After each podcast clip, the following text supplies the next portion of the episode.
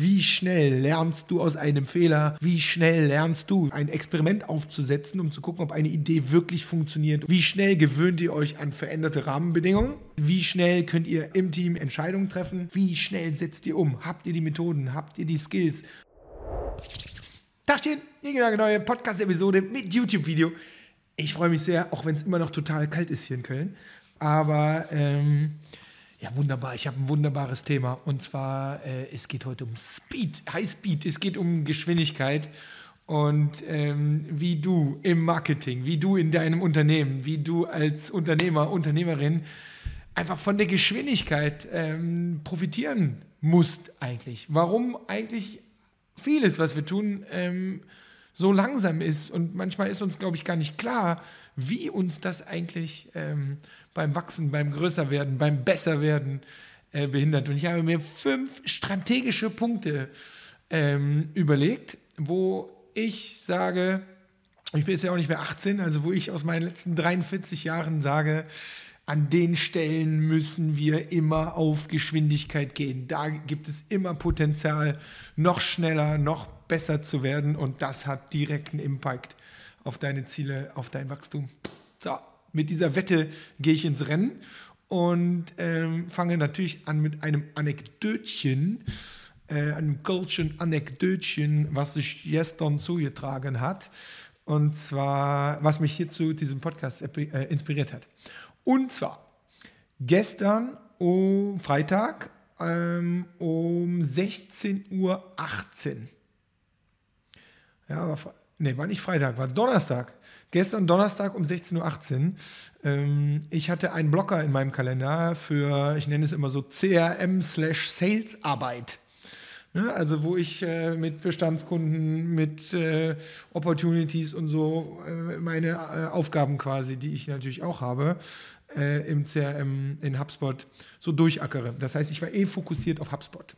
16.18 Uhr, flimm, kommt äh, ein, ein Pop-up da rein. hier quasi neuer Lead ist eingegangen. Ähm, Nichts Besonderes, aber wenn ich dann schon mal dran bin und da drauf bin und Zeit habe, dann gucke ich mir den natürlich an.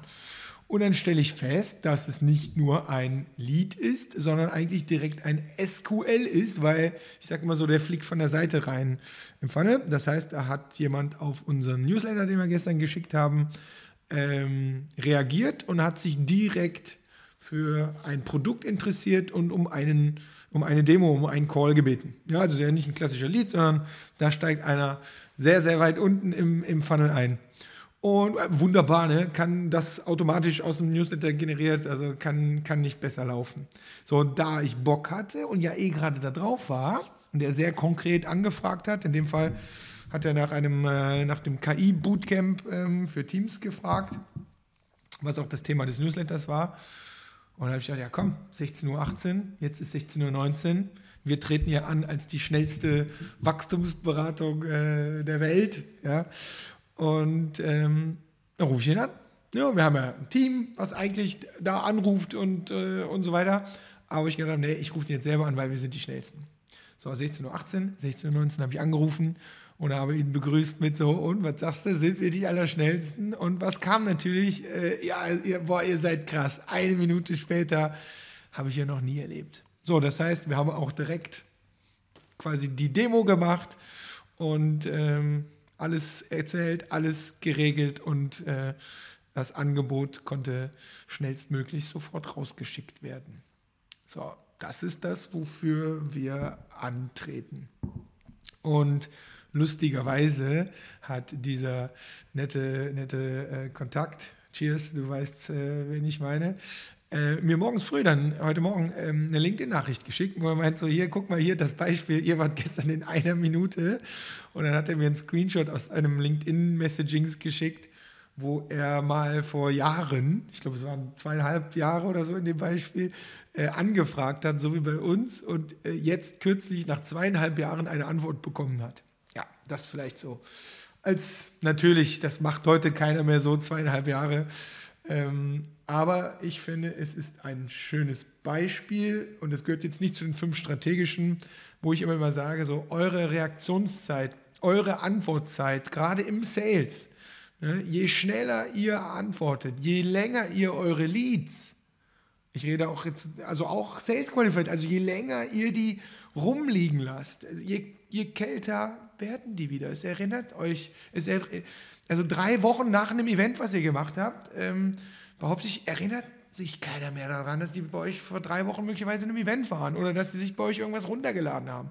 Also ihr verschenkt einfach ohne, ohne Ende Potenzial. Und ich weiß, die meisten haben ja leider das Problem, dass sie die Leads irgendwie gefühlt gar nicht angehen oder nicht richtig angehen. Aber ich äh, lege hier einen drauf und sage so, ihr müsst die nicht nur überhaupt angehen, sondern ihr müsst sie einfach viel, viel schneller angehen. Weil wenn jemand sich gestern etwas runtergeladen hat und ihr die heute kontaktiert, dann seid ihr auf dem Winnerfahrt. Ich sage es euch. So, das als äh, Anekdötchen. Heute kein Glühwein, sondern Ingwer-Zitronentee. Ähm, aber auch das muss nicht äh, sonderlich interessieren. Ich lege mal los einfach mit meinen fünf strategischen Punkten, wo Geschwindigkeit schon immer gezählt hat, aber aus meiner Sicht, äh, es wird immer krasser. Und die Firmen, Unternehmen haben immer größere Schwierigkeiten, da entsprechend mitzuhalten. Punkt 1, Geschichte, ich liebe sie. Äh, Joker. Ja, Djokovic, hier der erfolgreichste Tennisspieler aller Zeiten. Bitte korrigiert mich, 23 äh, Grand Slam-Titel, glaube ich, hat er, hat er jetzt. Oder sind es jetzt schon 24? Naja, auf jeden Fall mehr als alle anderen. Ne? Also der ist besser als äh, Nadal und Federer und so. Also krass eigentlich. So äh, habe ich letztens auf TikTok oder so gesehen, wo sie ihn gefragt haben, was er denn glaubt, wo der Unterschied ist. Ja, zwischen mega, mega, mega, mega, mega, mega erfolgreich und erfolgreich.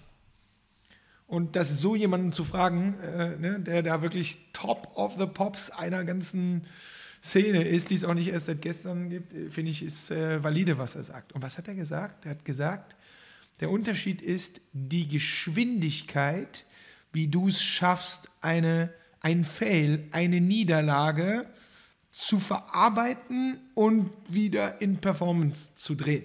Die Geschwindigkeit. Ne, da steckt drin, dass du es überhaupt schaffst und so, aber ich glaube, das ist bei Champions League egal. Also das haben wir eh alle dann hinter uns, sondern die Geschwindigkeit, wie du es schaffst. Und wenn du das jetzt mal auf Tennis transportierst, dann ist ja Tennis auf der einen Seite im positiven Fall total dankbar, ne? weil du machst echt einen, verlierst einen scheiß Punkt gerade und musst schon eine Sekunde später wieder an der Aufschlagslinie stehen und musst es quasi korrigieren. Oder du verlierst ein scheiß Spiel gerade, also ein Aufsatzspiel und muss direkt danach das nächste Spiel schon wieder gewinnen. Das gleiche gilt für einen Satz und natürlich gilt das gleiche auch für ein ganzes Match. So, und das finde ich ist ein, ist ein schönes Bild. Wie schnell lernen wir aus einem Fehler? Und jetzt könnt ihr euch überlegen, wie klein oder groß der Fehler ist, aber die Geschwindigkeit, wie schnell wir uns damit auseinandersetzen und das, was wir da verbrochen haben, in etwas Gutes umsetzen, um es möglichst schnell auch wieder zu korrigieren. Ich würde sagen, es ist so ein Mindset-Ding. Also meine Nummer eins von äh, Djokovic. Ähm, ich, ich liebe es, weil, weil er einfach recht hat. Also wir alle kennen, oh, ich ackere immer noch daran rum und wir wissen immer noch nicht so, woran es liegt und warum es nicht funktioniert hat. Ich glaube, wir lassen es lieber ganz sein. So, je länger das dauert, desto ah, weniger bist du auf der Erfolgsspur, sondern drum kann man schnell verarbeiten, schnell weiter, schnell ausprobieren. I love it. Nummer eins. Die Nummer zwei, ja, ist natürlich unser Klassiker. Ähm, übersetzen wir aufs Business. Du musst natürlich so schnell es geht, also für mich ist natürlich, sage ich, aber die meisten haben es nicht im Kopf, so schnell es geht rausfinden, ob eine Idee da draußen, damit meine ich auf dem Markt und nicht bei deiner Mama, bei deiner Papa, bei deiner Frau, bei deinem Mann oder sonst irgendwas, also außer sie sind Zielgruppe, ja, du musst so schnell es geht rausfinden, ob eine Idee funktionieren kann oder nicht. Und wenn es geht, auf Datenbasis. Wir nennen das Experimentiermodus. Ob das eine Marketingkampagne ist, ob das das Erschließen einer neuen Zielgruppe ist, ob ihr ein neues Produkt habt oder vor der Brust habt oder einen neuen Markt, ihr wollt in ein anderes Land, ja, ähm, also im, eine neue Landingpage, eine neue Art E-Mails zu schreiben, eine neue Art die Leute anzurufen, ähm, what? Eine neue Technologie auszuprobieren, komme ich gleich nochmal zu. So, was auch immer eure Idee ist, ja, und wir beschäftigen uns ja den ganzen Tag mit nichts anderem als mit den Ideen unserer Kunden und wie man etwas optimieren kann oder unseren eigenen Ideen. So, und der Trick ist, diese Idee natürlich zu generieren und so schnell es geht, möglichst auf Datenbasis, ein Experiment draus zu machen, statt diese Rumors, ja, wir glauben nicht, dass das funktioniert, wir glauben nicht, dass LinkedIn, dass diese Zielgruppe dort erreichbar ist oder LinkedIn ist zu teuer oder welche Dinge man alles so glaubt, weil andere sie erzählt haben oder weil wir es selber vor zwei Jahren mal getestet haben und es nicht funktioniert hat. Es ist mir scheißegal. Es geht darum, die richtigen Dinge auszuprobieren auf Datenbasis und so schnell es geht. Es ist möglich, ne? in einer Woche, in zwei Wochen rauszufinden, ob etwas funktionieren kann oder nicht. Und ich sage euch, es funktioniert. Ja, man kann es so schnell rausfinden und auch noch schneller. Und wenn ihr sagt, so, oh, so eine riesige Idee kann ich doch nicht in ein, zwei Wochen ausprobieren, dann sage ich, kann man doch. Man muss die riesige Idee dann nur mit der richtigen Methodik klein schneiden und irgendwo ganz am Anfang anfangen. Weil das, ich rede hier nicht von, ähm, wir wollen eine Rakete bauen, mit der man auf den Mars fliegt. Aber selbst da, könnt ihr da einmal rüber gucken, da ist das, das geht nicht ohne Experimentieren. Immer Schritt für Schritt für Schritt ausprobieren, Datenbasis lernen, auswerten, besser machen. Meine Nummer zwei. Die Firmen, die Teams, die lernen, am schnellsten auszuprobieren, am schnellsten zu lernen, was funktioniert und was nicht, die werden erfolgreich sein. Punkt. Nummer zwei. Indiskutabel für mich. Sorry, da bin ich hart. So, Nummer drei haben wir gerade ja die letzten Jahre alle so gemerkt und gefühlt hört es auch gar nicht auf. Ich bin ehrlich, ich habe es so richtig mit äh, Corona selber als Unternehmer hm, das erste Mal so mitbekommen. Das ist, wie schnell kannst du dich als Team, als Organisation, als Unternehmen an veränderte Rahmenbedingungen anpassen? So richtige Rahmenbedingungen. Ja, das heißt, Corona. Ja, auf einmal war es da. Die Firmen, die sich nicht schnell genug anpassen konnten, schwierig. Die, die schnell anpassen konnten, gut. Ja, und ich will nicht sagen, dass da jeder, äh, ist ja nicht jeder Profiteur geworden, aber du musst dich anpassen. Wir, wir haben das ja alle vergessen. Es gab kein Microsoft Teams vor vier Jahren. Nur mal als Beispiel. Ja, Remote Work und dieser ganze Kram. Also ne, für uns war das immer, war das schon immer da, weil wir sind ein kleines Unternehmen, aber äh, große Corporates, äh, nichts da. So, also wir haben das alle vergessen. Aber wie schnell kann ich mich an veränderte Bedingungen gewöhnen? Auch jetzt diese jüngeren Zielgruppen, die da von unten nachkommen, wie schnell kann ich mich daran anpassen? Wie schnell kann ich mich an neue Technologien anpassen? Auf einmal ist die künstliche Intelligenz da und wir haben sie alle irgendwie kommen sehen, aber wir haben uns alle nicht drum gekümmert. Und jetzt kommen wir ja hier nur aus der Marketing-Bubble, wo ich der Meinung bin, dass man sich sehr, relativ einfach und schnell daran anpassen kann, um nicht, den, um nicht eben langsamer zu werden, weil wenn die ganzen Konkurrenten das jetzt nutzen im Marketing und ihr nicht, ja, dann sind die schneller als ihr, dann können die mehr experimentieren. Erinnere dich an Idee Nummer zwei von eben. Ja, aber das geht ja genauso für die Produktentwicklung, für die Technologie. Ähm, ja, da gibt es jeden Tag gefühlt irgendwie was Neues. Und wenn ich als Organisation, als Team nicht gelernt habe, mich maximal schnell da zu öffnen, auch vom Mindset her nicht immer zu lange an Altem festzuhalten, sondern auch eine, eine Organisation dahingehend zu entwickeln, dass ich mich neuem öffnen kann, um es zu adaptieren und die Kreativität zu besitzen, wo könnte ich es denn eigentlich alles einbauen oder wie könnte man es eigentlich machen, dann wird es schwer. Und je schneller ihr in der Lage seid, so etwas ähm, oder so, äh, sich an solche Bedingungen anzupassen, desto schneller werdet ihr auch dann im Wachstum sein oder wieder auf diesem Pfad sein. Nummer drei. Nummer vier, eines meiner Lieblingsdinger, obwohl das sind eigentlich alles meine Lieblingsdinger, ist ganz klassisch. Wie schnell seid ihr in der Lage, Entscheidungen zu treffen? Du selber ist auch so ein bisschen, hängt ein bisschen vom Persönlichkeitsprofil ab, ist also nicht ganz, nicht ganz so einfach zu verändern, aber du selber oder ihr im Team oder ihr als Abteilung oder ihr als ganzes Unternehmen oder als Organisation, wie seid ihr aufgestellt, und ihr kennt dieses Problem alle, um schnell Entscheidungen treffen zu, zu, zu können? Und zwar die richtigen Entscheidungen. Ne? Wie seid ihr, wie, wie sehen eure Feedback-Loops aus? Wie sind eure Hierarchien? Müsst ihr lange warten, bis die Entscheidungsgruppe 4 über euch das auch noch durchgewunken hat und so. Also wie sieht die Organisation aus? Wie sehen Entscheidungsprozesse aus? Wer darf was wann entscheiden?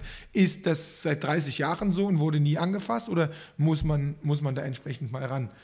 Äh, gutes Beispiel von all unseren Kunden mit Agenturen.